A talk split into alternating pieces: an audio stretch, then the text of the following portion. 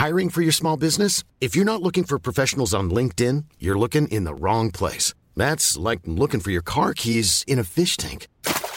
LinkedIn helps you hire professionals you can't find anywhere else, even those who aren't actively searching for a new job but might be open to the perfect role. In a given month, over 70% of LinkedIn users don't even visit other leading job sites. So start looking in the right place. With LinkedIn, you can hire professionals like a professional. Post your free job on linkedin.com slash people today.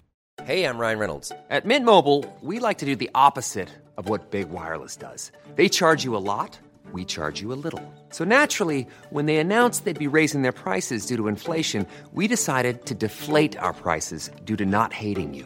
That's right. We're cutting the price of Mint Unlimited from $30 a month to just $15 a month. Give it a try at mintmobile.com slash switch. $45 upfront for three months plus taxes and fees. Promo rate for new customers for limited time. Unlimited more than 40 gigabytes per month. Slows. Full terms at mintmobile.com.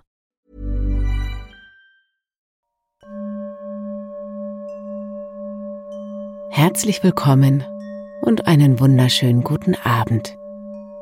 Ich hoffe, du hattest einen schönen Tag und ich hoffe, du hast es dir in deinem Bett schon so richtig schön gemütlich gemacht. Ich möchte dir heute die Geschichte von Kalif Storch erzählen.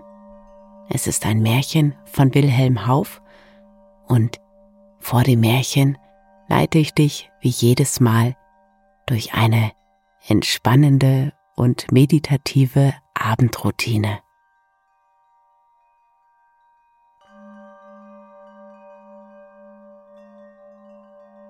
Atme dreimal tief ein und aus.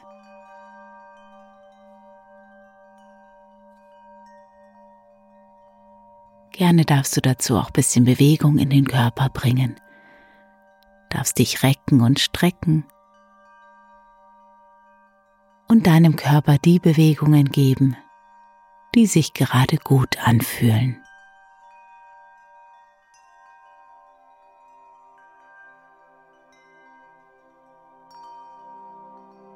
Dann lasse deinen Atem ganz ruhig und natürlich fließen.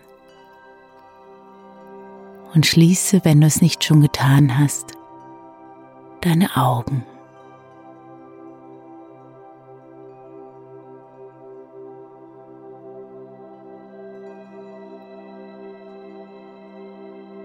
Komm an, hier, jetzt, in deinem Bett am heutigen Abend.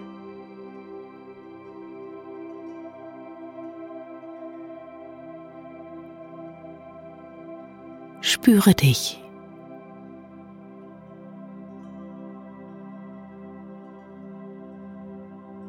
Deinen Atem, der den Körper sanft bewegt.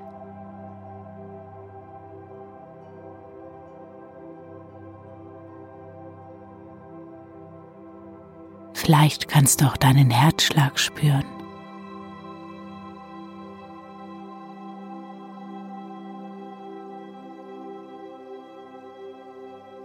Geborgen und entspannt, entspannt und geborgen darfst du immer tiefer in die Matratze sinken.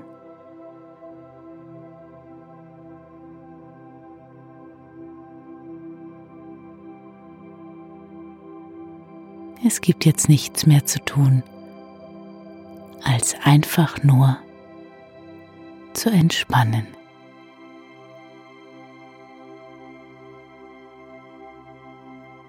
Und nebenbei kannst du, wenn du willst, nochmal die Bilder des Tages Revue passieren lassen. Was hast du heute erlebt? Was kommt dir zum heutigen Tag spontan in den Sinn. Eine Minute für deine Bilder des Tages.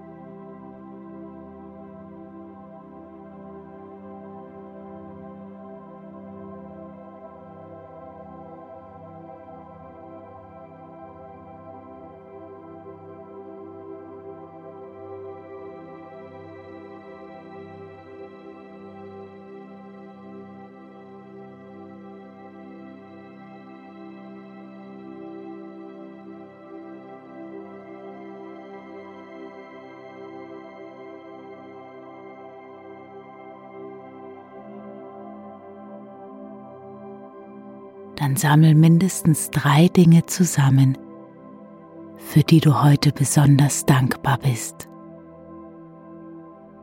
Es dürfen natürlich auch viel mehr sein.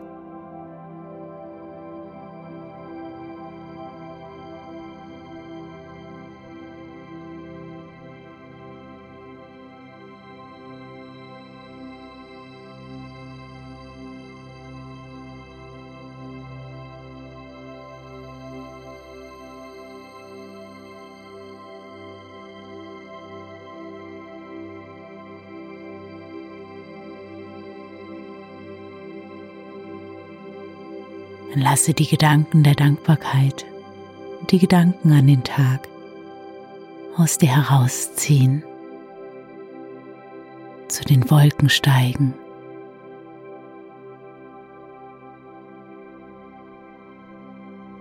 Und stelle dir vor, du fährst ganz gemütlich durch den Abend lässt alles hinter dir. Den Ort, in dem du bist, ziehst weiter und weiter. Siehst, wie sich die Landschaft um dich herum verändert, wie die Nacht beginnt.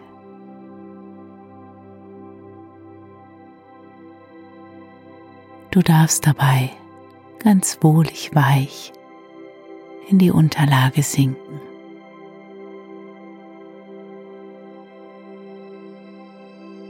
Mehr und mehr dich von der Schwerkraft anziehen lassen. Mehr und mehr davon driften.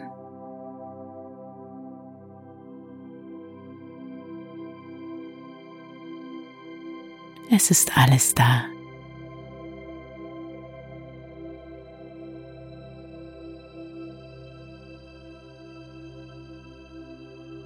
Während du ruhst und auch während du nachher schläfst, kann alles in dir in Ordnung gebracht werden, was vielleicht im Laufe des Tages etwas aus der Balance gekommen ist.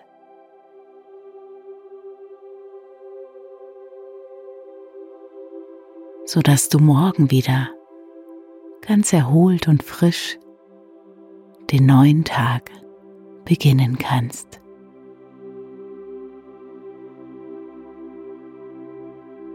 Nichts mehr zu tun. Gemütlich und frei, frei und gemütlich.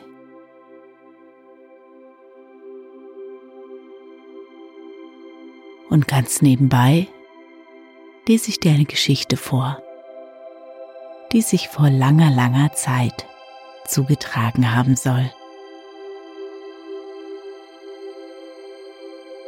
Und du darfst beobachten und belauschen, was dort so vor sich geht.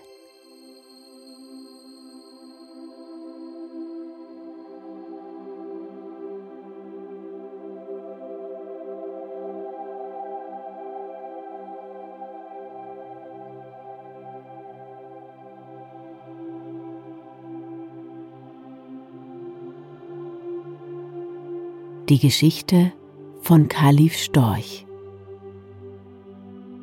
Der Kalif Chassid zu Bagdad saß einmal an einem schönen Nachmittag behaglich auf seinem Sofa. Er hatte ein wenig geschlafen und er sah nun nach seinem Schläfchen recht heiter aus. Er rauchte aus einer langen Pfeife von Rosenholz, trank hie und da ein wenig Kaffee und strich sich allemal vergnügt den Bart, wenn es ihm geschmeckt hatte. Kurz, man sah den Kalifen an, dass es ihm recht wohl war. Deshalb besuchte ihn auch sein Großvezier Mansor alle Tage um diese Zeit. An diesem Nachmittag nun kam er auch, sah aber sehr nachdenklich aus, ganz gegen seine Gewohnheit. Der Kalif tat die Pfeife ein wenig aus dem Mund und sprach, Warum machst du ein so nachdenkliches Gesicht, Großvezier? Der Großvezier verneigte sich vor seinem Herrn und antwortete, Herr, ob ich ein nachdenkliches Gesicht mache, weiß ich nicht. Aber da drunten am Schloss steht ein Krämer. Der hat so schöne Sachen, dass es mich ärgert, nicht viel überflüssiges Geld zu haben.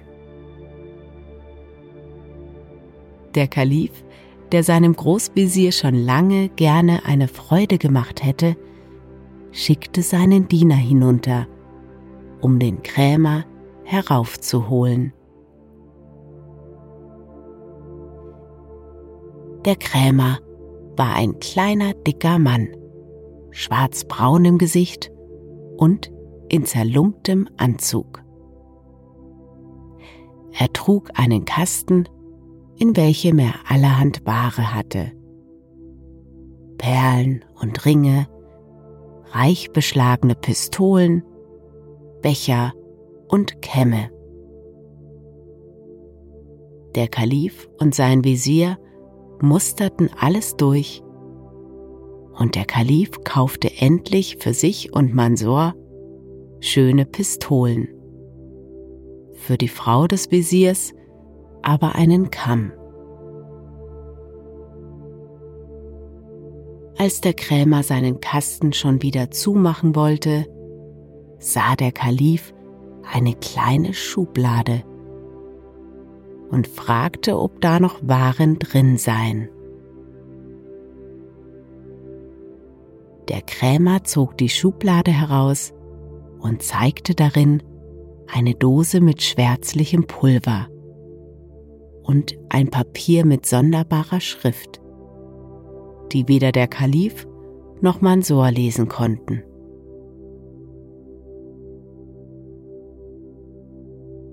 Ich bekam einmal diese zwei Stücke von einem Kaufmann, der sie in Mekka auf der Straße fand, sagte der Krämer. Ich weiß nicht, was sie enthalten. Euch stehen sie zum geringen Preis zu Dienst. Ich kann ja doch nichts damit anfangen. Der Kalif kaufte Schrift und Dose und entließ den Krämer. Der Kalif aber dachte, er möchte gerne wissen, was die Schrift enthalte, und fragte den Visier, ob er keinen kenne, der sie entziffern könnte. Gnädigster Herr und Gebieter, antwortete dieser, an der großen Moschee wohnt ein Mann, er heißt Selim der Gelehrte. Der versteht alle Sprachen. Lass ihn kommen, vielleicht kennt er diese geheimnisvollen Züge. Der Gelehrte Selim war bald herbeigeholt. Selim, sprach der Kalif zu ihm, man sagt, du seist sehr gelehrt. Guck mal ein wenig in diese Schrift, ob du sie lesen kannst. Kannst du sie lesen, so bekommst du ein neues Festkleid von mir. Kannst du es nicht, so bekommst du zwölf Backenstreiche. Weil man dich dann umsonst Selim den Gelehrten nennt. Selim fing an zu übersetzen. Wer von dem Pulver in dieser Dose schnupft und dazu spricht Mutabor, der kann sich in jedes Tier verwandeln und versteht auch die Sprache der Tiere. Will er wieder in seine menschliche Gestalt zurückkehren, so neige er sich dreimal gegen Osten und spreche jenes Wort, aber hüte dich, wenn du verwandelt bist, dass du nicht lachest. Sonst verschwindet das Zauberwort gänzlich aus deinem Gedächtnis und du bleibst ein Tier. Als Selim der Gelehrte also gelesen hatte, war der Kalif über alle Maßen vergnügt. Er ließ den Gelehrten schwören, niemand etwas von dem Geheimnis zu sagen, schenkte ihm ein schönes Kleid und entließ ihn. Zu seinem Großvisier aber sagte er, Wie freue ich mich, bis ich ein Tier bin. Morgen früh kommst du zu mir. Wir gehen dann miteinander aufs Feld, schnupfen ein wenig aus dieser Dose und belauschen dann, was in der Luft und im Wasser, im Wald und im Feld gesprochen wird.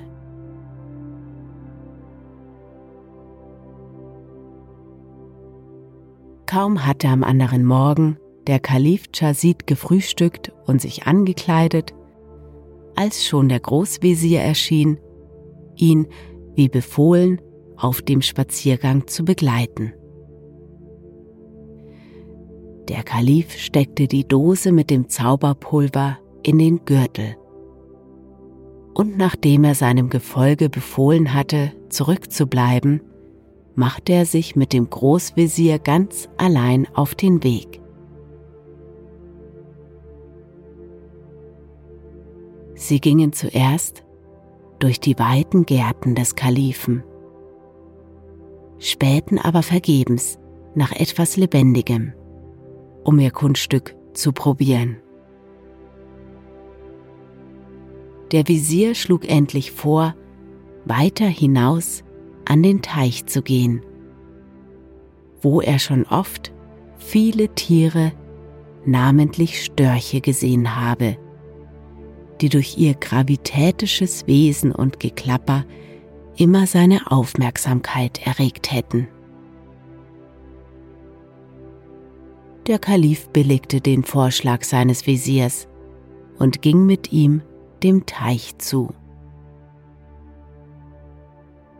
Als sie dort angekommen waren, sahen sie einen Storch ernsthaft auf und ab gehen, Frösche suchend und hier und da etwas vor sich hin klappernd. Zugleich sahen sie auch weit oben in der Luft einen anderen Storch dieser Gegend vorbeischweben. Ich wette meinen Bart, gnädigster Herr, sagte der Großvezier, wenn nicht diese zwei Langfüßler ein schönes Gespräch miteinander führen werden. Wie wäre es, wenn wir Störche würden? Wohl gesprochen, antwortete der Kalif, aber vorher wollen wir noch einmal betrachten, wie man wieder Mensch wird. Richtig, dreimal gegen Osten geneigt und Mutter Bor gesagt. So bin ich wieder Kalif und du Visier. Aber um Himmels willen nicht gelacht, sonst sind wir verloren. Während der Kalif also sprach, sah er den anderen Storch über ihrem Haupte schweben und sich langsam auf der Erde niederzulassen.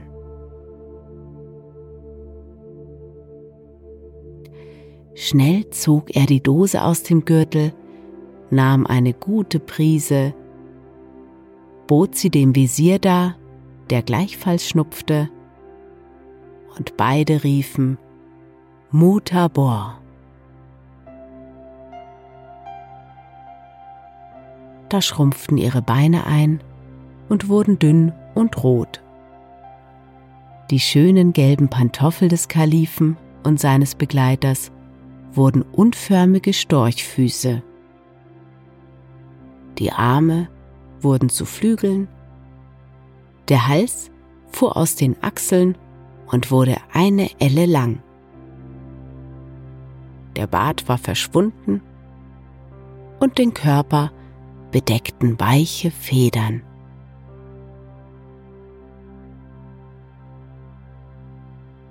Ihr habt einen hübschen Schnabel, Herr Großvezier, sprach nach langem Erstaunen der Kalif. Beim Bart des Propheten, so etwas habe ich in meinem Leben nicht gesehen. Danke untertänigst, erwiderte der Großvezier, indem er sich bückte. Aber wenn ich es wagen darf zu behaupten, Eure Hoheit sehen als Storch beinahe noch hübscher aus, denn als Kalif. Aber kommt, wenn es euch gefällig ist, dass wir unsere Kameraden dort belauschen und erfahren, ob wir wirklich die Storchensprache können.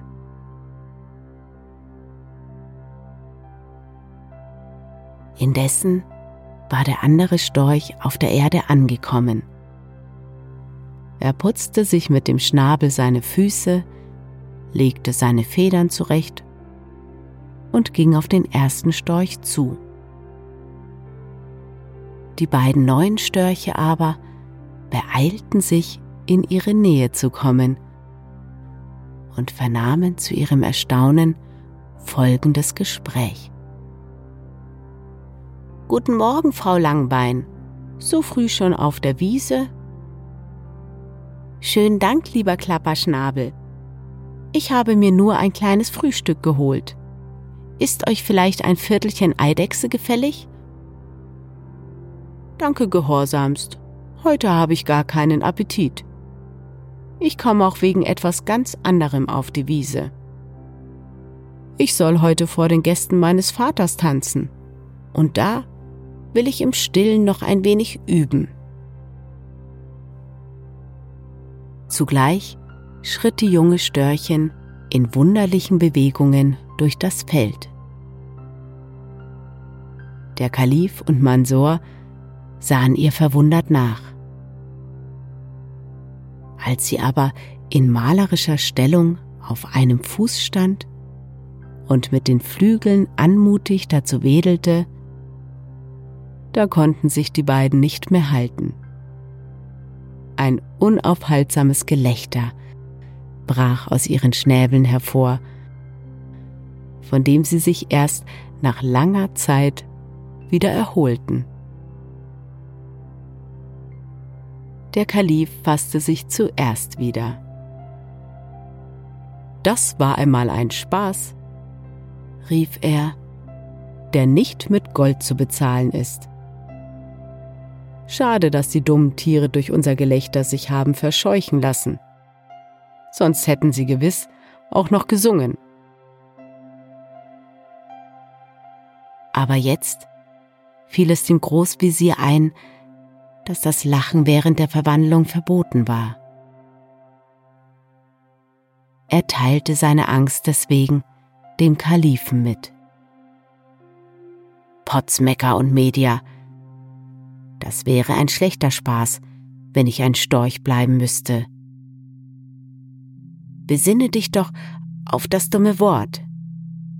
Ich bringe es nicht heraus,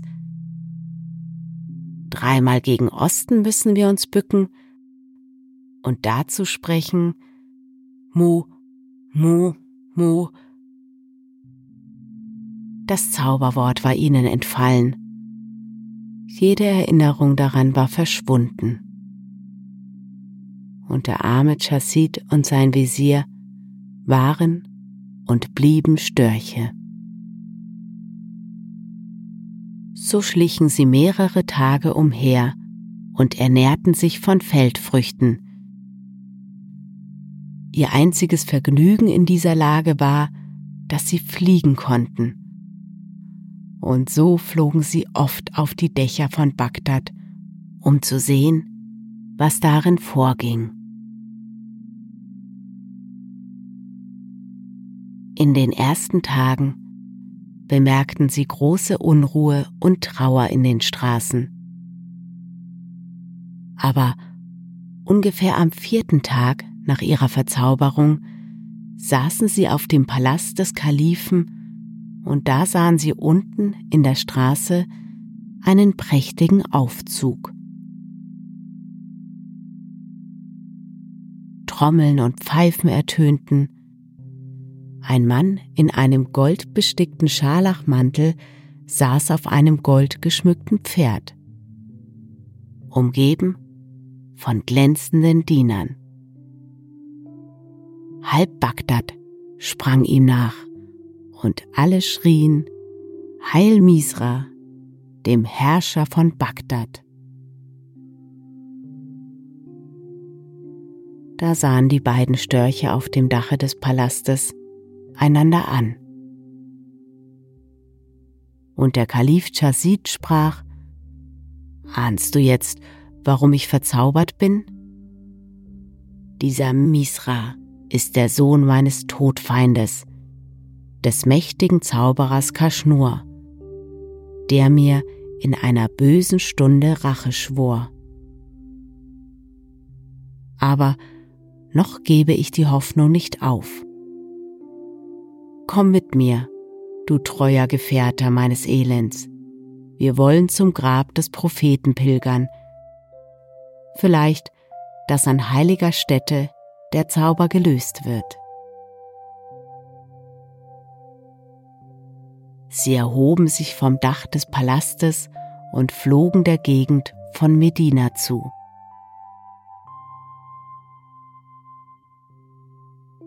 Da er unten im Tale eine Ruine entdeckte, die ein Obdach zu gewähren schien, so flogen sie dahin. Der Ort, wo sie sich für diese Nacht niedergelassen hatten, schien ehemals ein Schloss gewesen zu sein. Schöne Säulen ragten unter den Trümmern hervor. Mehrere Gemächer die noch ziemlich erhalten waren, zeugten von der ehemaligen Pracht des Hauses. Chassid und sein Begleiter gingen durch die Gänge, um sich ein trockenes Plätzchen zu suchen. Plötzlich blieb der Storch Mansor stehen. Herr und Gebieter, wenn es nur nicht töricht für einen Großvisier, noch mehr aber für einen Storch wäre, sich vor Gespenstern zu fürchten. Mir ist ein wenig unheimlich zumute. Denn hier neben mir hat es ganz vernehmlich geseufzt und gestöhnt.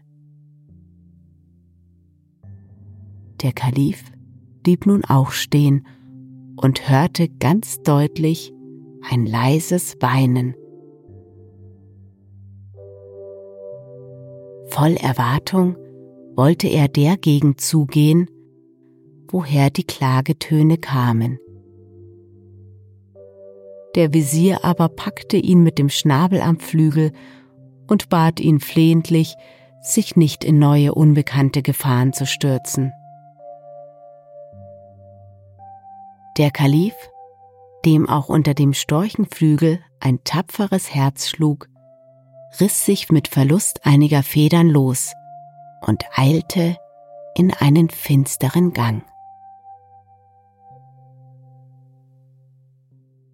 Bald war er an einer Tür angelangt, die nur angelehnt schien und woraus er deutliche Seufzer mit ein wenig Geheul vernahm. Er stieß mit dem Schnabel die Tür auf, blieb aber überrascht auf der Schwelle stehen. In dem verfallenen Gemach, das nur durch ein kleines Gitterfenster spärlich erleuchtet war, sah er eine große Nachteule am Boden sitzen. Dicke Tränen rollten ihr aus den großen runden Augen, und mit heiserer Stimme stieß sie ihre Klagen aus dem krummen Schnabel heraus. Als sie aber den Kalifen und seinen Visier, der indes auch herbeigeschlichen war, erblickte, erhob sie ein lautes Freudengeschrei. Zierlich wischte sie sich mit dem braungefleckten Flügel die Tränen aus den Augen, und zum großen Erstaunen der beiden rief sie in gutmenschlichem Arabisch Willkommen, ihr Störche, ihr seid mir ein gutes Zeichen meiner Errettung. Denn durch Störche werde mir ein großes Glück kommen, ist mir einst prophezeit worden. Als sich der Kalif von seinem Erstaunen erholt hatte, bückte er sich mit seinem langen Hals, brachte seine dünnen Füße in eine zierliche Stellung und sprach Nachteule, deinen Worten nach darf ich glauben, eine Leidensgefährtin in dir zu sehen.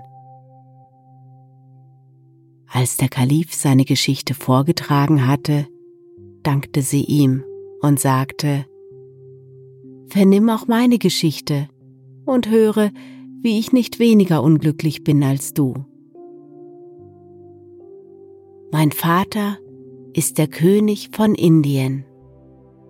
Ich seine einzige unglückliche Tochter. Ich heiße Lusa. Jener Zauberer Kaschnur, der euch verzauberte, hat auch mich ins Unglück gestürzt. Er kam eines Tages zu meinem Vater und begehrte mich zur Frau für seinen Sohn Misra. Mein Vater aber, der ein hitziger Mann ist, ließ ihn die Treppe hinunterwerfen. Der Elende aber wusste sich unter einer anderen Gestalt wieder in meine Nähe zu schleichen. Und als ich einst in meinem Garten Erfrischungen zu mir nehmen wollte, brachte er mir, als Sklave verkleidet, einen Trank bei, der mich in diese abscheuliche Gestalt verwandelte. Vor Schrecken ohnmächtig brachte er mich hierher und rief mir mit schrecklicher Stimme in die Ohren, Da sollst du bleiben, hässlich und selbst von den Tieren verachtet, bis an dein Ende. Oder bis einer dich aus freiem Willen selbst in dieser schrecklichen Gestalt zur Gattin begehrt. So räche ich mich an dir und an deinem stolzen Vater. Seitdem sind viele Monate verflossen. Einsam und traurig lebe ich hier als Einsiedlerin in diesem Gemäuer, verabscheut von der Welt. Selbst den Tieren ein Gräuel. Die Eule hatte geendet und wischte sich mit den Flügeln wieder die Augen aus. Denn die Erzählung ihrer Leiden hatte ihr Tränen entlockt. Der Kalif war bei der Erzählung der Prinzessin in tiefes Nachdenken versunken.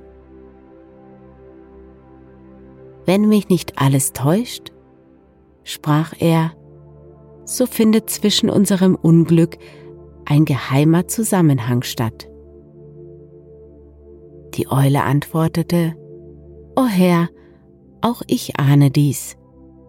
Der Zauberer, der uns beide unglücklich gemacht hat, sagte sie, kommt jeden Monat einmal in diese Ruine. Nicht weit von diesem Gemach ist ein Saal und dort pflegt er dann mit seinen Genossen zu schmausen. Schon oft habe ich sie dort belauscht. Sie erzählen einander dann ihre schändlichen Werke. Vielleicht, dass er dann das Zauberwort, das ihr vergessen habt, ausspricht. O teuerste Prinzessin, rief der Kalif, sag, wann kommt er und wo ist dieser Saal? Die Eule schwieg einen Augenblick und sprach dann Nehmt es nicht ungütig, aber nur unter einer Bedingung kann ich euch euren Wunsch erfüllen.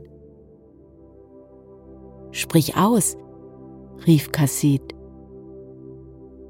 Befiehl, es ist mir jede Bedingung recht nämlich Ich möchte auch gern zugleich frei sein. Dies kann aber nur geschehen, wenn mir einer von euch seine Hand reicht. Die Störche schienen über diesen Antrag etwas betroffen zu sein. Und der Kalif winkte seinem Diener, ein wenig mit ihm hinauszugehen. Großvezier, sprach vor der Tür der Kalif, das ist ein dummer Handel, aber ihr könntet sie schon nehmen. So? Antwortete dieser. Dass mir meine Frau, wenn ich nach Hause komme, die Augen auskratzt? Ihr seid noch jung und unverheiratet und könntet eher einer jungen, schönen Prinzessin die Hand geben. Das ist es eben, seufzte der Kalif indem er traurig die Flügel hängen ließ. Wer sagt dir denn, dass sie jung und schön ist? Das heißt, eine Katze im Sack kaufen. Sie redeten einander noch lange zu. Endlich aber, als der Kalif sah, dass sein Visier lieber Storch bleiben, als die Eule heiraten wollte, entschloss er sich, die Bedingung selbst zu erfüllen. Die Eule war hoch erfreut. Sie gestand ihnen, dass sie zu keiner besseren Zeit hätten kommen können, weil sich wahrscheinlich in dieser Nacht die Zauberer versammeln würden. Sie verließ mit den Störchen das Gemach, um sie in jenen Saal zu führen. Sie gingen lange in einem finsteren Gang hin. Endlich strahlte ihnen aus einer halb verfallenen Mauer ein heller Schein entgegen. Als sie dort angelangt waren, riet ihnen die Eule, sich ruhig zu verhalten. Sie konnten von der Lücke, an welcher sie standen, den großen Saal überblicken. Viele farbige Lampen ersetzten das Licht des Tages.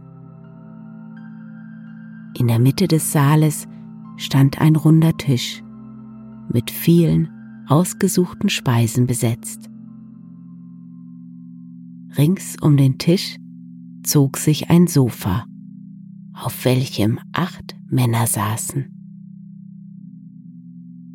In einem dieser Männer erkannten die Störche jenen Krämer wieder, der ihnen das Zauberpulver verkauft hatte. Sein Nachbar forderte ihn gerade auf, ihm seine neuesten Taten zu erzählen.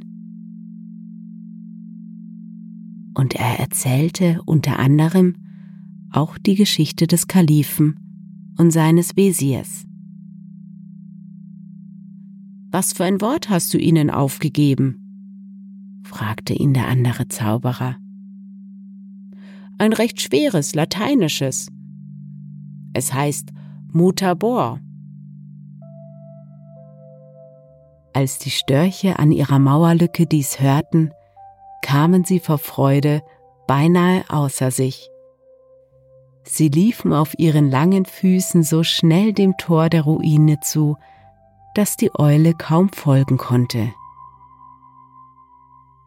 Dort sprach der Kalif gerührt zu der Eule, Retterin meines Lebens und des Lebens meines Freundes. Nimm zum ewigen Dank für das, was du an uns getan hast, mich zum Gemahl an. und dann wandte er sich nach Osten.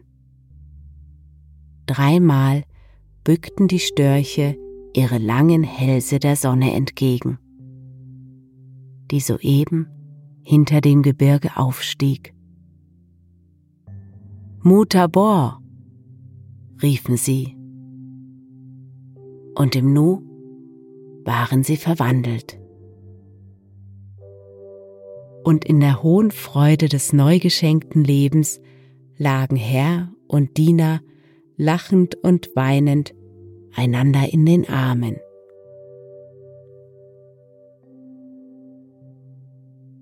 Wer beschreibt aber ihr Erstaunen, als sie sich umsahen?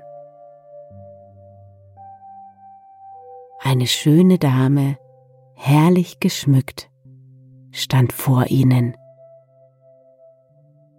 Lächelnd gab sie dem Kalifen die Hand. Erkennt ihr eure Nachteule nicht mehr? sagte sie. Der Kalif war von ihrer Schönheit und Anmut so entzückt, dass er ausrief, es sei sein größtes Glück, dass er Storch gewesen sei. Die drei zogen nun miteinander auf Bagdad zu. Der Kalif fand in seinen Kleidern nicht nur die Dose mit dem Zauberpulver, sondern auch seinen Geldbeutel. Er kaufte daher im nächsten Dorf, was zu ihrer Reise nötig war. Und so kamen sie bald an die Tore von Bagdad. Dort aber erregte die Ankunft des Kalifen großes Erstaunen. Man hatte ihn für tot ausgegeben, und das Volk war daher hoch erfreut, den geliebten Herrscher wiederzuhaben. Umso mehr aber entbrannte ihr Hass gegen den Betrüger Misra. Sie zogen in den Palast und nahmen den alten Zauberer und seinen Sohn gefangen. Lange und vergnügt lebte der Kalif Chassid mit seiner Frau, der Prinzessin. Seine vergnügtesten Stunden waren immer die, wenn ihn der Großvezier nachmittags besuchte. Dann sprachen sie oft von ihrem Storchenabenteuer. Und wenn der Kalif recht heiter war, ließ er sich herab den Großvezier nachzuahmen, wie er als Storch ausgesehen hatte. Er stieg dann ernsthaft mit steifen Füßen im Zimmer auf und ab, klapperte und wedelte mit den Armen wie mit Flügeln und zeigte, wie jener sich vergeblich nach Osten geneigt und Mu Mu Mu dazu gerufen hatte.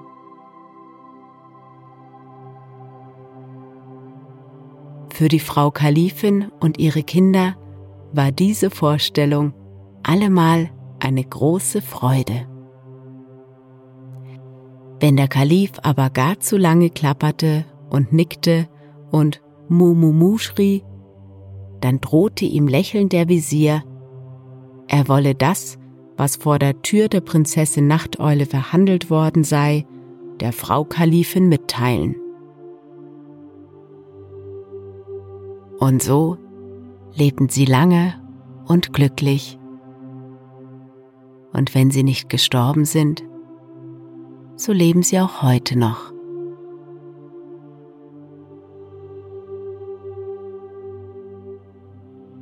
Ich wünsche dir eine gute Nacht, einen tiefen und erholsamen Schlaf und schöne Träume.